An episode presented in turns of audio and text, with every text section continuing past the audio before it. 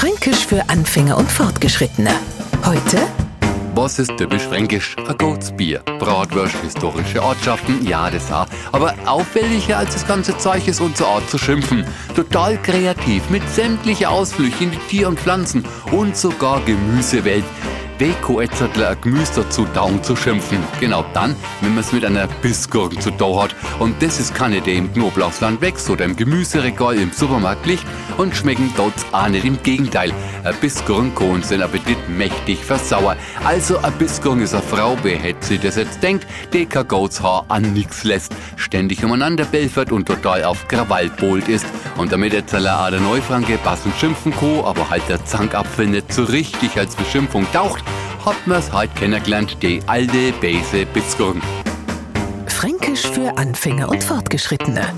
Täglich auf Radio F und als Podcast unter radiof.de.